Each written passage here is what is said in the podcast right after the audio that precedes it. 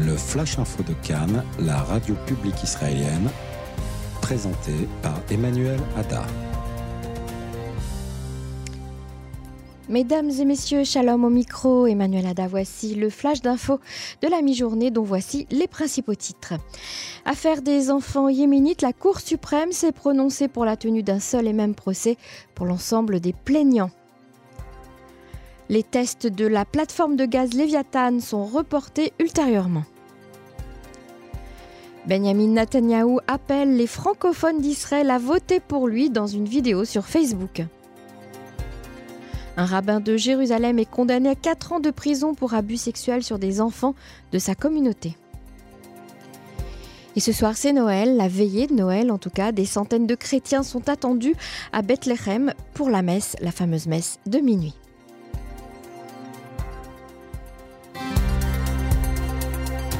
Revenons sur cette douloureuse et tragique affaire dans l'histoire d'Israël, celle qu'on appelle l'affaire des enfants yéménites. La Cour suprême a accepté aujourd'hui l'appel interjeté par les familles concernant la décision d'un tribunal de district d'annuler le procès qu'ils ont intenté contre l'État d'Israël et l'agence juive. Ce tribunal de district avait en effet rejeté la tenue d'un procès en février dernier, estimant qu'il s'agissait d'affaires différentes et distinctes et que par conséquent des plaintes distinctes devaient être déposées. La Cour suprême en a décidé autrement. C'est ainsi qu'elle s'est prononcée pour la tenue d'un seul et même procès pour l'ensemble des plaignants.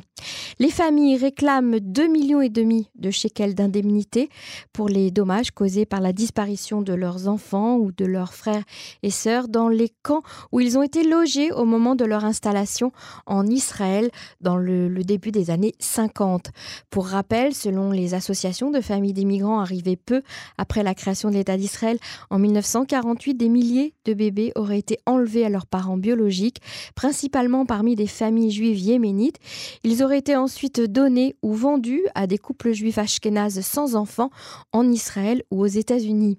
Les militants de ces associations affirment que les autorités faisaient croire aux parents que leurs enfants étaient morts, mais ils n'ont jamais reçu ni dépouille ni certificat de décès. Si les procès ont lieu un jour, nous saurons peut-être enfin la vérité sur cette affaire tragique. Bonne nouvelle, même si elle est temporaire pour les militants écologiques et pour ceux pour qui la protection de l'environnement est essentielle, le ministère de la protection de l'environnement a ordonné à la société Noble Energy de reporter un test prévu de sa plateforme de gaz au large de la côte nord d'Israël face à Zichron Yaakov, en disant que la société Noble Energy n'avait pas rempli les critères nécessaires pour mener à bien la procédure. L'entreprise a soutenu que les produits chimiques en cause étaient sans danger, mais les organisations environnementales soutiennent, elles, qu'il pourrait avoir des effets cancérigènes très graves. De nombreux résidents de la côte israélienne ont aussi exprimé des préoccupations quant au rejet de polluants potentiels et se sont même organisés pour évacuer leur maison le jour dit.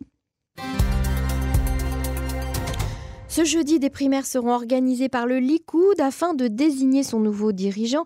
Ces élections internes opposeront donc le Premier ministre Benjamin Netanyahou à son principal rival au sein de la formation, le député Guidon Sar.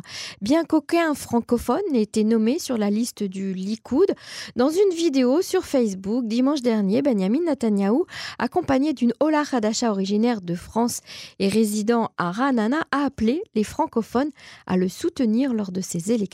J'ai besoin de vous tous, a-t-il lancé. Merci beaucoup. Le député du Likoud Guidon Sar a déclaré quant à lui que s'il était élu chef du parti à la primaire, il s'efforcerait de faire du président actuel, Benjamin Netanyahou, le président de l'État d'Israël. Je suis conscient qu'il n'y aura probablement pas de réponse positive à ma proposition maintenant, a dit Guidon Sar, mais en temps réel, je travaillerai pour que cela se produise.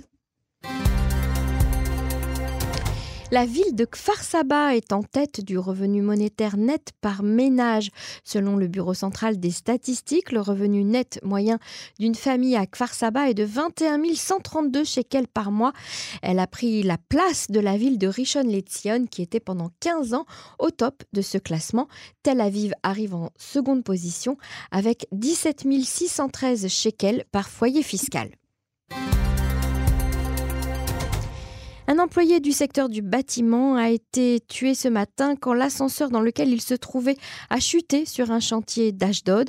Ce décès porte à 46 le nombre d'ouvriers tués sur les chantiers depuis le début de l'année 2019. Deux ouvriers sont déjà morts la semaine dernière dans deux chantiers distincts.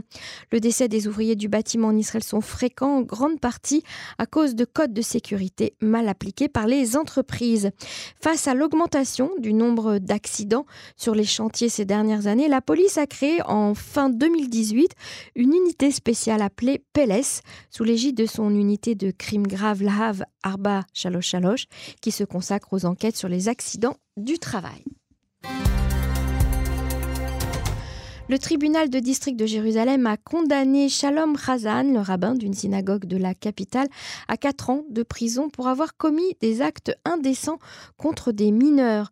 Shalom Khazan a été condamné pour avoir abusé de quatre enfants qu'il rencontrait alors qu'il l'assistait dans sa synagogue. Il a été également condamné à indemniser les victimes d'une somme de 40 000 shekels. Israël devrait étendre la zone autorisée pour la pêche au large de la côte de Gaza. Cette zone autorisée avait été limitée à 16 km à la suite des tirs de roquettes provenant de la bande de Gaza en direction d'Israël. Et des centaines de chrétiens sont attendus ce soir près de la basilique de la Nativité à Bethléem, le lieu de naissance de Jésus-Christ selon la tradition chrétienne, pour donner le coup d'envoi des célébrations de Noël et pour assister à la fameuse messe de minuit. La ville de Bethléem se prépare depuis des semaines à recevoir des pèlerins du monde entier qui rejoindront les nombreux Palestiniens chrétiens de la cité. Israël a d'ailleurs autorisé plus de 200 Palestiniens de la bande de Gaza à se rendre à Bethléem pour l'occasion il y avait en 2018 177 000 Israéliens de confession chrétienne, soit 2% de la population totale selon les données publiées par le Bureau central des statistiques avant les fêtes de Noël de l'année dernière. La population chrétienne a ainsi connu une hausse de 1,5% par rapport donc à l'année précédente. Près des trois quarts des chrétiens vivant en Israël sont arabes, a indiqué le Bureau central des statistiques, et les chrétiens représentent 7,2% de la population arabe israélienne. Et une bonne nouvelle pour terminer ce journal, le New York Times a classé la série israélienne Prisonnier de guerre, Khatoufim, Homeland en anglais, comme la meilleure série télévisée internationale de la décennie. La série se compose de deux saisons avec 24 épisodes au total. Elle est actuellement diffusée sur Hulu aux États-Unis et sur Netflix en Israël. Une autre série israélienne est entrée dans le top 10, la célèbre série sur le contre-terrorisme Fauda, dont la saison 3 est tant attendue par le public. Voilà, c'est la fin de ce journal. La météo est en train de changer, le vent souffle sur toute la côte israélienne et des pluies sont attendues demain sur tout le pays. Vous pouvez nous retrouver en podcast et sur notre page Facebook et également écouter notre journal du soir qui sera diffusé à partir de 21h en direct sur le 101.3 FM. Et merci d'avoir été à l'écoute.